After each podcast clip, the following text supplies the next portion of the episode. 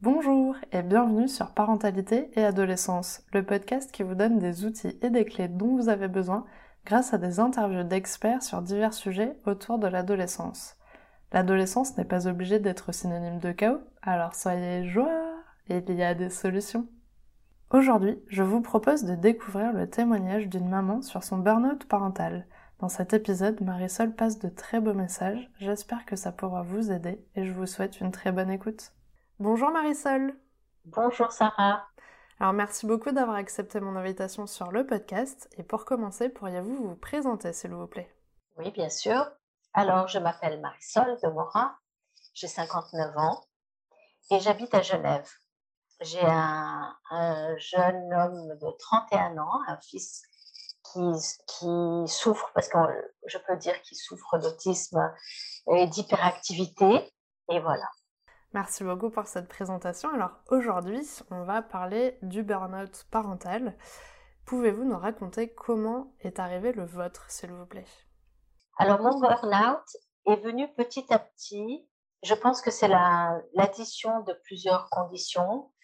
Euh, j'étais mariée, mon mari, euh, avec mon mari euh, qui ne supportait pas, enfin, qui avait peur de cette future enfant, la naissance de ce futur enfant, eh bien, il a commencé à aller de moins en moins bien. Et puis, ben, quand on vit avec quelqu'un qui va pas bien, ben, vous n'allez pas bien non plus. Hmm. Alors, petit à petit, j'avais beaucoup d'angoisse, j'étais fatiguée, et puis, euh, plus la grossesse avance, et eh bien, moins on dort. On dort de moins en moins bien. La naissance est arrivée. C'était en plein été, il faisait extrêmement chaud, la fatigue. Et après, avec un bébé qui, qui pleure tout le temps et qui a faim euh, toutes les deux ou trois heures, eh bien, une maman ne peut plus récupérer si elle n'a pas d'aide autour d'elle. Et du coup, euh, donc je sais que votre fils a eu un diagnostic aussi euh, autistique. Est-ce que c'était quelque chose que vous saviez déjà? Avant la naissance ou vous l'avez appris beaucoup plus tard? On ne le sait jamais avant la naissance, mais je l'ai su plus tard. C'est-à-dire qu'au départ, il s'est développé tout à fait normalement, comme un enfant hyperactif, un peu un petit tyran. les gens autour de moi, ma famille, disaient qu'il était mal éduqué, que j'étais trop dure, pas assez dure. D'accord. Et voilà. Mais ça, ça n'engage que moi. Euh, je pense qu'après les rappels de vaccins, ça s'est petit à petit empiré. D'accord. Et du coup, vous avez fait votre euh, burn-out à quel moment? Ça a été progressif. Hein ça a été progressif. Euh, lorsque mon fils avait six mois, j'ai dû reprendre le travail. D'accord. Parce que j'avais décidé de, de, me séparer de son papa. Hmm. Voilà, une maman qui doit se lever à 6 heures du matin alors qu'elle a pratiquement pas dormi de la nuit. Eh bien, c'est petit à petit. Hein. Vous voyez, euh, vous devez travailler, vous devez assumer euh, tout, de A à Z, les courses, faire à manger, aller chercher l'enfant. Et petit à petit, petit à petit, plus le diagnostic, euh, c'est-à-dire que quand il a commencé l'école, c'est surtout là qu'on se rend compte que il a quelque chose de différent. Eh bien, mon fils a fait une semaine d'école maternelle. Et puis, euh, après, on m'a dit, non, non, il faut, il faut qu'il aille dans un, dans un endroit spécialisé. Donc voilà, la fatigue accumulée depuis 4 ou 5 ans. Hmm. Vous avez un enfant différent. C'est pas une grippe, c'est du long terme, toute la vie. Et voilà, après les gens qui disent oui, t'exagères, etc., vous avez, voilà, vous avez tout ça. Et puis après, les symptômes qui s'accentuent.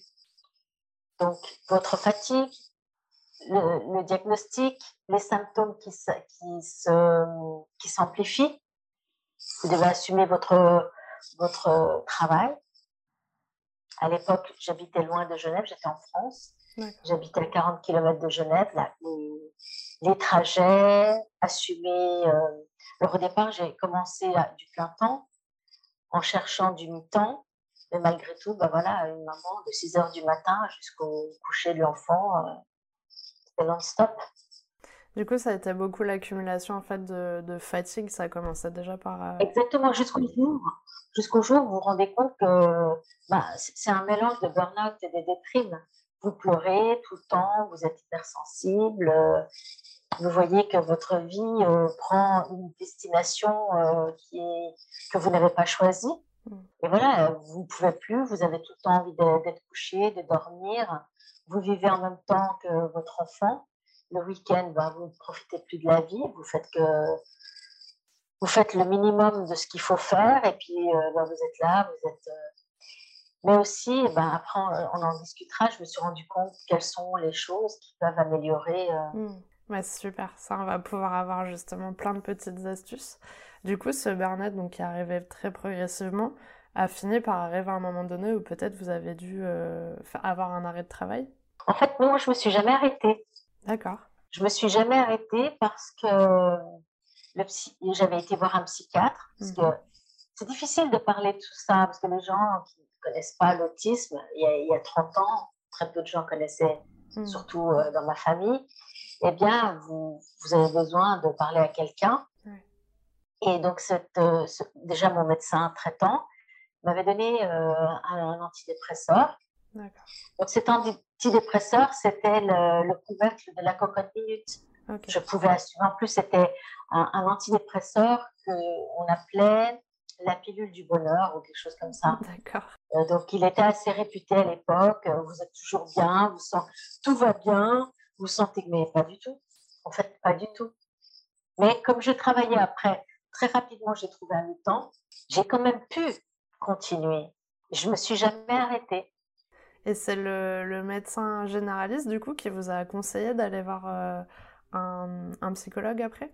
Exactement, surtout un psychiatre. D'accord c'est mieux un psychologue à mes yeux. Hein, je connais bien le monde psychiatrique. C'est quand même mieux un psychologue parce qu'il y a un échange. Un psychiatre vous écoute, puis vous prescrit des médicaments qui vont vous rendre pire qu'avant. Donc, euh, le, au bout de deux ans de ce fameux antidépresseur, eh bien, le médecin traitant m'a dit non, non, maintenant, vous devez, vous devez consulter, c'est pas possible. Hmm. Et donc, quand je suis allée voir cette psychiatre, elle ne voulait pas que je prenne d'antidépresseurs parce qu'elle me disait justement, euh, vous allez pouvoir, euh, sans médicaments, vous arriverez mieux à traiter et à sortir vos émotions. D'accord. Et du coup, ça a été le cas? En fait, une, euh, une psychanalyse, une thérapie avec un psychiatre, ça peut durer des années, hein, jusqu'au jour, en fait, elle, elle, vous pose des questions où vous posez une question, vous reposez une question. Enfin bref, ça, ça peut durer. Et est-ce que j'ai, je me suis rendu compte que j'ai commencé à acheter des, des, livres sur le développement personnel, etc. Mm. Et puis je me suis rendu compte avec la lecture qu'il y avait deux solutions. C'est soit on voyait, comment dire, le verre à moitié vide ou à moitié plein. Mm. Donc, soit c'est la fatalité, votre vie est foutue, euh, et il n'y a rien à faire à part pleurnicher, puis euh, jouer le rôle de la victime. Et voilà, pourquoi moi Voilà les questions pourquoi moi Pourquoi j'ai un enfant Qu'est-ce que j'ai fait pour, euh, pour avoir ça? Soit vous prenez les choses dans le sens inverse. Je dois apprendre quelque chose de cette situation. Un burn-out, une dépression ne viennent pas comme ça. Ça tombe pas comme ça. Il y a plusieurs facteurs qui font que votre corps ne, ne supporte plus. Hmm. D'accord. Et du coup, votre, euh, votre accompagnement avec le psychiatre, ça a duré longtemps? Ça a duré deux ans. Puis après, j'en pouvais plus. Euh, chaque fois que je sortais de chez elle, je, je, sortais en pleurant. Euh, en fait, je me suis rendu compte qu'une psychiatre, je ne conseillerais à personne de faire une thérapie avec une psychiatre parce que vous, vous moi, je n'ai pas avancé avec ça. D'accord. Donc du coup, vous avez préféré trouver de l'aide plutôt dans des livres, vous euh, aller chercher de l'information pour arriver à vous en sortir un petit peu toute seule finalement? Voilà, j'ai en fait, c'est après coup que je me suis rendu compte, euh, donc quand même neuf ans plus tard, hmm. euh, j'ai rencontré une dame qui m'a parlé, c'était pour mon fils, parce qu'il était hyperactif, tout ça, on m'avait parlé d'un régime sans gluten, sans produits laitiers et sans sucre, maximum de, de sucre, un minimum de sucre. Et en fait, euh, en, changeant l'alimentation de mon fils, je mangeais la même chose que lui. Je me suis rendu compte que j'allais de mieux en mieux aussi. D'accord. Parce que quand on est en, burn-out, quand on est déprimé ou dépressive, vous mangez un peu n'importe quoi. Bah oui, Parce que vous n'avez pas forcément la motivation de faire à manger, de cuisiner, de, faire des voilà. choses un peu. Vous cherchez la facilité. Vous allez cuisiner pour votre enfant, euh, vite fait, quelque chose de bien, mais vite fait. Et, et puis après, quand euh, bah, vous décidez qu'on va, on va changer l'alimentation pour tous les deux, eh bien, vous, vous sentez dans votre corps qu'il y a des choses qui changent. D'accord. Non seulement vous voyez que votre enfant va mieux, mais que vous aussi.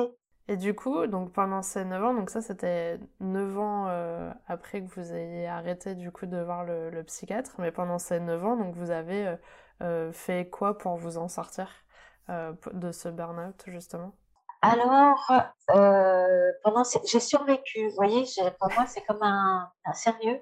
C'est comme, je, je, dois réfléchir à ce que vous me dites parce que c'est difficile, j'ai survécu. Ah oui, ah oui, oui, ce qui s'est passé, euh, au bout de cinq ans, euh, mon fils est né en 90. Hmm. En 95, j'ai rencontré quelqu'un. Donc j'étais divorcée depuis longtemps. J'ai rencontré quelqu'un cinq ans plus tard. Et voilà, ça, ça vous apporte, quand on, est amoureux, ça vous apporte euh, voilà, la joie de vivre, voilà, vous vous sentez plus seul, etc. etc. Donc, euh, euh, cet homme est, venu dans ma vie et a apporté quand même un peu de joie. Et j'ai aussi déménagé entre-temps. Donc, j'étais en France mmh. et j'ai déménagé euh, cinq ans plus tard. Voilà, au même moment où j'ai déménagé, j'ai rencontré cet homme et ma vie a changé en partie. Et donc, ça vous apporte un peu de, de réconfort. Mais du coup, vous sentiez quand même que vous étiez toujours dans ce, dans ce burn-out un petit peu, euh, c'était pas vraiment euh, terminé Ça fait, ça fait pas si longtemps que ça hein, que ce burn-out est terminé. D'accord. Ce, ce burn-out a été terminé quand j'ai commencé euh, ce qu'on appelle à tort le CBD. D'accord. là, c'est vraiment, là, je me suis rendu compte, ah, mais je suis, je, je, je revis vraiment pleinement.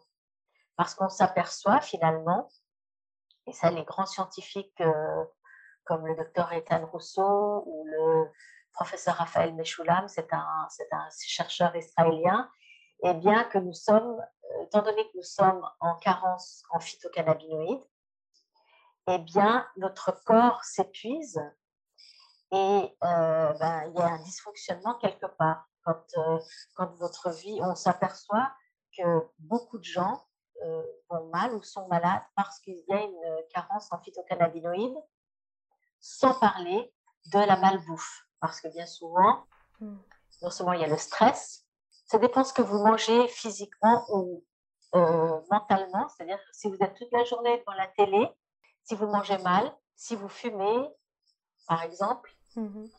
si vous, vous, intoxiquez avec des produits euh, euh, comme du style la malbouffe ou des, des produits comme le coca, comme l'alcool, tout ça, eh bien, vous épuisez vos réserves et ben, le, corps euh, ne tient pas. C'est pour ça qu'il y a de plus en plus de maladies chez les jeunes, comme l'ostéoporose, comme euh, les, problèmes neurologiques. Euh, voilà. Sans parler de l'intoxication aux métaux lourds par plusieurs sources. Hmm. Ils ont appauvri les terres, ils ont appauvri euh, la nourriture. Donc du coup, il y a eu quand même plusieurs déclics. Ça a été le premier, cette rencontre avec euh, cette nouvelle personne donc, qui a fait partie de votre vie, plus le déménagement, plus euh, aussi un changement alimentaire qui vous a aussi un petit peu aidé à comprendre que bah, il fallait prendre soin de soi aussi pour que, pour que ça fonctionne. Et du coup, après, vous avez découvert le CBD. Voilà, mais tardivement, puisque le chanvre a été interdit euh, en Europe jusqu'en novembre 2017. Donc, en avril 2018, j'ai commencé l'huile de chanvre parce qu'entre-temps, j'ai eu un accident. D'accord. En 2013, j'ai eu un accident de, scooter hmm. et j'ai développé une maladie, euh, une algoneurodystrophie, qui est, ce sont des douleurs neuropathiques qui sont extrêmement douloureuses. Et donc, je cherchais un remède naturel parce que les médicaments ne faisaient que m'assommer. Hmm. Donc, je cherchais un remède naturel pour euh, stopper les douleurs neuropathiques. Et j'ai pris de l'huile de chanvre. J'ai testé deux marques à Genève. Et puis, petit à petit, au bout de, on va dire, au bout de trois mois, c'est mon mari qui. Je me suis remariée aussi. Vous voyez, en, 20 ans, en 30 ans, voilà, je vous résume 30 ans. Je me suis remariée en 2012. En 2013, j'ai eu cet accident. Et en avril 2018, je commence l'huile de chambre. Et c'est mon mari qui m'a fait remarquer, mais il me disait, mais comment tu fais? Avant, j'avais toujours envie de dormir. Euh, mmh. euh, vous voyez, tant que vous ne trouvez pas la solution, la vraie, mmh. vous avez toujours ce, parce que euh, être amoureux, ça va à un moment. Après, vous avez toujours cet épuisement physique et, moral qui est là. Donc, et c'est mon mari donc, qui m'a fait remarquer, mais tu es en pleine forme, qu'est-ce qui t'arrive, comment ça se fait? Et on a, on a découvert qu'en fait, c'était cette huile de chanvre. D'accord. Et je sais que vous m'aviez parlé aussi un petit peu de danse, je crois, que vous aviez fait, ah oui. vous avez fait du bien. Alors moi, je recommande à tout le monde. Hein. Vous, vous, sentez seul, vous aimez danser, vous aimez euh, la musique, et vous avez envie de rencontrer des gens, allez à des cours de danse. moi, c'était des cours de salsa. Ouais. Il y avait, euh, il y a toujours, je euh, je sais pas, deux, trois, quatre soirées par semaine. Et c'est génial, la musique, la danse, c'est, en tout cas, c'est la seule façon que j'ai trouvée parce que pendant une heure, vous êtes devant, vous êtes à votre cours, vous êtes débutant, vous vous trompez, vous rigolez et rire aussi. Le rire est une, excellente thérapie.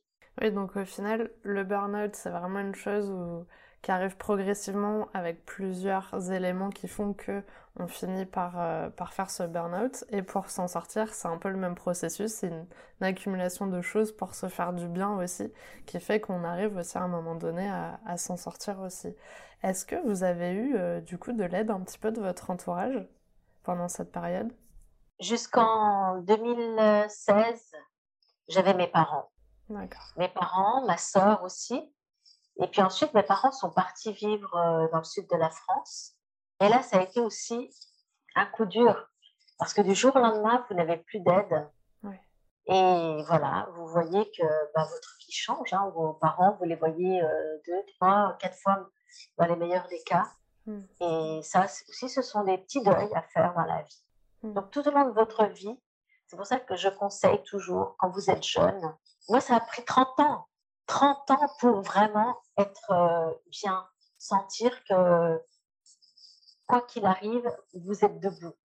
Il y a des gens, peut-être que ça va être beaucoup plus, plus fort. Moi, j'ai une personnalité très forte. Je, quoi qu'il m'arrive, je reste debout. Donc, euh, j'ai toujours trouvé les béquilles hein, pour, euh, pour avancer, pour pas tomber. Mm. Et comme j'étais seule avec mon fils, je me, je me dis, je ne vais pas euh, me laisser aller parce qu'il a besoin de moi. Voilà. Je ne me suis pas autorisée à tomber. Et ça aussi, on peut le décider. Parce que bien souvent, j'ai remarqué que les gens, et même moi-même, hein, au départ, je cherchais le bonheur à l'extérieur. Et le bonheur vient de l'intérieur. Quoi qu'il arrive, votre cerveau ne fait pas la différence.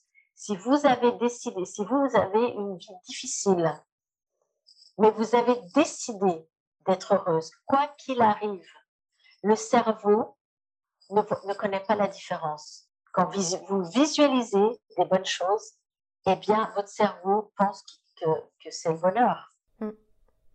Ça, c'est grâce au livre de développement personnel, je suis sûre. aussi, aussi, mais vous savez, j'ai entendu pendant longtemps. Aussi, après, j'ai fait une thérapie avec une, psychologue. C'est pour ça que moi, je préfère les psychologues. Et là, ça s'est mieux passé. Oui, elle était super. À l'époque, on, on, fumait même des clopes ensemble. parce qu'elle avait vu que j'avais des, cigarettes dans mon sac à main et elle dit Ah, vous fumez? Elle était super, c'était vraiment une femme géniale. Hmm. Elle est toujours géniale, mais je la vois plus. Voilà, donc tout au long de votre vie, il faut y croire. Tôt ou tard, on va trouver la personne ou la thérapie ou quand on a compris qu'il faut se nourrir physiquement et mentalement, il faut faire en sorte que votre corps reçoive des choses saines dont votre organisme a besoin. C'est un très beau message. Alors, on en a parlé un petit peu, mais comment a évolué du coup votre relation avec votre fils euh, pendant ce burn-out, après ce burn-out Qu'est-ce qui s'est passé un petit peu? Parce que vous étiez tous les deux, puis après vous avez quand même été euh, trois à nouveau. comment ça s'est passé avec lui? Comment ça se passe maintenant? Est-ce que ça, ça a bien évolué finalement? Alors mon fils, après les, comme je disais, après les, les vaccins à, l'âge de 5 ans et demi, son comportement s'est péjoré. Mmh. Ça allait de pire en pire. Il a complètement basculé dans, dans l'autisme. Et il a commencé à vraiment être hyperactif, a commencé à avoir beaucoup d'agressivité vis-à-vis de moi. Hmm. Il a fait des fugues et à l'âge de 9 ans, euh, quand je l'ai rattrapé euh, sur le rebord de la fenêtre au premier étage et qui se prenait pour Batman, euh, je me suis dit, donc je l'ai placé en institution. C'est la plus grande erreur que j'ai faite, je pense. Parce qu'on s'aperçoit, en 20 ans de foyer, il a fait 20 ans de foyer, donc 10 foyers. Il venait que le week-end, j'allais le chercher tous les week-ends. Et euh, au bout d'un moment, justement, à ce premier foyer, euh, le personnel disait Ah, madame, vous êtes fatiguée, on voit que vous êtes fatiguée parce que toute la semaine vous travaillez, hmm. vous, vous essayez d'avoir une vie, vie sociale, tout ça. Et puis le week-end, vous allez chercher votre enfant, il y a une deuxième vie qui commence et il est insupportable. Donc, euh, et il le bourre de médicaments. Alors là, c'était le début de, la catastrophe. Donc voilà, je déconseille tous les parents euh, d'ailleurs, mon expérience peut déjà, j'aide déjà, j'accompagne à peu près une trentaine de familles euh, avec l'accompagnement au niveau alimentaire, changement alimentaire, sans caséine, sans, gluten, sans produits laitiers. Caséine, c'est des produits laitiers et le moins possible de sucre. Donc, il faut changer l'alimentation et apporter des phytocannabinoïdes, ce qu'on appelle euh, à tort le CBD, parce que le CBD, c'est une seule molécule isolée du chanvre. Et le, euh, nous, on conseille le chanvre sativa et pas marijuana, qui a beaucoup de THC et très peu de, de CBD et d'autres cannabinoïdes. Donc voilà, c'est pour cela que je donne beaucoup de mon temps euh, sur ma page Facebook Autisme, Hyperactivité et CBD hmm. pour aider les familles de jeunes enfants à éviter les erreurs que j'ai commises. Mais à l'époque, il n'y avait pas c'est pas que j'ai commis une erreur, c'est que j'avais pas le choix. Mm. Donc aujourd'hui, vous avez le choix. Même que ce soit une personne qui n'est pas d'enfant et qui se sent, moi je suis dans plusieurs groupes, des groupes de Parkinson, de burn-out, tout ça. J'essaye d'apporter mon témoignage et c'est pas facile. Mm. J'ai remarqué que c'est pas facile. Hein. Les gens n'acceptent pas facilement de se remettre en question et que le, le, problème, la, la solution, c'est eux. C'est pas un psychologue, c'est pas un psychiatre, c'est pas un médicament, c'est de dire comment je vis, qu'est-ce que je, donne à mon corps, qu'est-ce que je fais pour aller mieux. Et, nourrir nos, pensées de, choses positives. Et du coup, votre fils a fini par euh, arrêter d'être en foyer après? Alors, euh, bah, ça ne fait pas longtemps. Une fois que je prenais moi, moi-même les huiles de chanvre pour mes douleurs et que j'ai vu à quel point ça a changé ma vie, j'avais la pêche. Euh, ça fait quatre ans que j'ai pas pris de vacances et je vais bien. Hmm. Alors évidemment, je suis parfois fatiguée, mais comme je respecte, je m'écoute, quand je suis fatiguée, je me repose, je mange correctement, je prends ces huiles, mon corps a ce qu'il faut. Et je nourris mon système endocannabinoïde. Et d'ailleurs, je conseille tout le monde à se renseigner sur qu'est-ce que c'est le système endocannabinoïde. Hmm. mon fils, euh, j'ai par une stratégie, euh, j'ai vraiment, vous savez, on devient, comment dire, quand votre cerveau fonctionne bien, eh bien, vous trouvez les solutions. Comment faire pour que les psychiatres acceptent de donner à mon fils cette huile qui, pour moi, a été miraculeuse par la suite pour lui. Hein. Hmm. Mon fils était hospitalisé à maintes reprises en psychiatrie parce qu'il était agressif. Et quand il était en crise, il était violent, très violent, voire très dangereux. Par exemple, en 2010, il m'a cassé le nez, il m'a mordu euh, l'année passée. Voilà. Donc, quand la psychiatre a accepté de lui donner cette huile, au bout de quatre jours, elle m'a dit Votre fils, c'est presque un miracle. Votre fils a totalement changé, il est calme, il est à l'écoute, il, il répond aux consignes. C'était plus le même. C'est incroyable. Et donc, ça, c'était novembre 2019. Et en août 2020, ben, je lui avais promis, j'avais promis de trouver une solution, de trouver une maison, parce que le chemin n'est pas terminé. Il y a encore beaucoup de choses à améliorer. Et en, le 17 août 2020, j'ai pu sortir mon fils de la psychiatrie et résilier son contrat avec le foyer. Et depuis le 17 août 2020, il vit avec nous. Et c'est génial. Et plus les mois passent, plus il est en progrès et plus ma vie est facile. Et quand vous savez ce que mange votre fils, comment il vit, comment ça, ça change tout. Hein. Quand vous, allez chercher votre enfant et qu'il a des bleus, qu'il a eu des morsures, vous ne savez pas ce qui s'est passé, votre vie est un enfer. Même si vous, vous allez bien. Voilà. Donc, euh, moi, je déconseille tous parents de mettre leur enfant en foyer et de prendre et de prendre contact avec moi. Je peux leur donner des solutions, comment faire. Effectivement, il faut aussi changer certaines choses dans notre vie, c'est-à-dire se donner les moyens pour, euh, pour avoir un appartement qui ne dérange pas les voisins parce que à l'époque on était en appartement, c'était pas possible de le prendre à 100%. Donc euh, pour éviter ce genre de choses qui aussi provoquent un burn-out. Hmm. Quand vous avez des problèmes avec votre entourage, vous avez votre cerveau qui n'est pas tranquille hmm, hmm. et le burn-out peut arriver aussi comme ça. Et du coup, donc vous nous en avez parlé euh, tout le long de l'épisode euh, de petites choses que vous avez mis en place. Mais est-ce qu'il il y a d'autres choses dont vous avez envie de, parler pour éviter justement euh, bah, soit de faire un burn-out, soit d'en refaire un? Qu'est-ce qu'il faudrait mettre en place en fait au quotidien pour que ça se passe bien? Alors au quotidien, c'est ce que je viens de dire, hein, je vais résumer, l'alimentation, une, une, hygiène de vie. Au moins, euh, bon, ça va peut-être faire rire certains, il faut, euh, faut dormir. Moi, j'ai un, un, client qui me disait, ah, mais est-ce que l'huile peut faire dormir? Oui, elle peut faire dormir à condition que vous alliez vous coucher avant minuit. Euh, euh, cette personne allait se coucher à 2, 4 heures, 2, 3, 4 heures du matin. Là, ça ne peut pas marcher. Hein, Ce n'est pas une baguette magique. Donc, il faut avoir des, bonnes heures de sommeil. Regarder le moins possible la télé parce que c'est anxiogène, euh, ça fatigue le cerveau et, et les nouvelles qu'on voit, ça ne vous donne pas de l'espoir? Parce que aussi, la peur de ce qui se passe actuellement peut vous mettre en burn-out. Et quand vous êtes au travail, euh, vos collègues ont la même vie que vous, ils ont aussi leur peur, ils ont aussi leurs problèmes. Alors voilà, moi je, propose aussi, je conseille de faire euh, des, il y a plein de choses sur YouTube, hein. écouter des vidéos sur l'estime de soi, les pensées positives. Et, là, vous allez apprendre que euh, tout accepter des autres, c'est pas de vous respecter, quand vous, vous ne respectez plus, vous ne pouvez plus être bien. Et chaque jour que vous allez au travail, chaque jour que vous allez n'importe où, les gens ils vont sentir si vous êtes bien ou pas bien. Mm. Et quand vous n'êtes pas bien, les gens ils vont prendre le dessus sur vous. Donc si vous voulez vous qu'on vous respecte, respectez-vous aussi. Il faut découvrir qui nous sommes. Nous sommes, nous avons tous des points forts et des points, des points, faibles. Mais il faut essayer de faire un travail sur soi pour se respecter soi-même afin que les autres puissent nous respecter. Et quand vous êtes fier de vous, vous allez combattre aussi le, burn-out.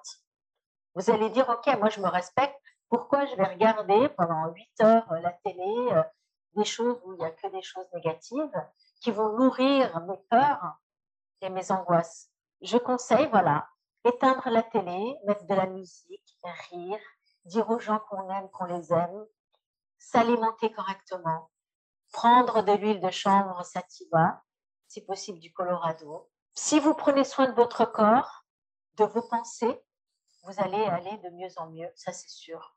Et il n'y a pas besoin de médicaments, parce que les médicaments, qu'est-ce qu'ils vont faire? C'est la, couvercle de la cocotte minute en dedans, ça bouillonne. Tôt ou tard, les médicaments, vous pouvez prendre des médicaments euh, pendant 20-30 ans, ça ne va rien changer. Au contraire, vous allez avoir des effets secondaires. il vaut mieux traiter le problème plutôt que de mettre un pansement dessus. Exactement. Alors on arrive à la question pour les auditeurs. Alors je sais que vous avez déjà passé plein de messages super pendant l'interview, euh, mais avez-vous un message que vous avez envie de transmettre aux personnes qui nous écoutent aujourd'hui? Oui, le burn-out peut arriver à n'importe qui, mais il y a des solutions. Vous pouvez prendre contact avec moi, mais je vous donne déjà les règles. Changer d'alimentation, changer d'hygiène de vie, respectez-vous, riez, chantez, allez faire des cours de, danse, invitez des gens chez vous. C'est pas le restaurant qui va vous rendre heureux. Quand vous voulez aller manger avec quelqu'un, vous pouvez inviter les gens chez vous. Vous pouvez aller chez les gens. Créer les événements depuis chez vous ou chez vos amis, votre famille, pour être heureux. Trouvez le bonheur à l'intérieur de vous parce qu'il existe. et il faut le décider. Et le cerveau, quand il sera nourri de bonnes choses, de bonnes idées, de visualisation d'une vie de rêve, d'une vie meilleure, eh bien le cerveau va mettre tout en place pour créer cette réalité. Bah, c'est magnifique comme message. Merci beaucoup, en tout cas, pour votre témoignage. J'espère qu'il pourra justement aider euh, les personnes qui en ont besoin. Et puis, du coup, vu que vous aidez des personnes aussi euh, sur les réseaux, eh ben, je mettrai votre euh, contact dans la description de l'épisode si les personnes ont envie justement d'échanger avec vous, que ce soit sur leur burn-out, des solutions, peu importe, peut-être leurs difficultés du quotidien. au moins, ça pourra bah, sûrement les aider. En tout cas, merci beaucoup pour cet échange. Merci à vous, Sarah. Merci à tout le monde et gardez l'espoir parce que tout est possible. Merci d'avoir écouté l'épisode jusqu'au bout, j'espère qu'il vous a plu. N'hésitez pas à le partager auprès d'un parent qui pourrait en avoir besoin, de noter l'épisode si la plateforme d'écoute vous le permet, car ça aide le podcast à être référencé et donc à être plus visible pour d'autres auditeurs. On se retrouve la semaine prochaine pour un nouvel épisode. À bientôt!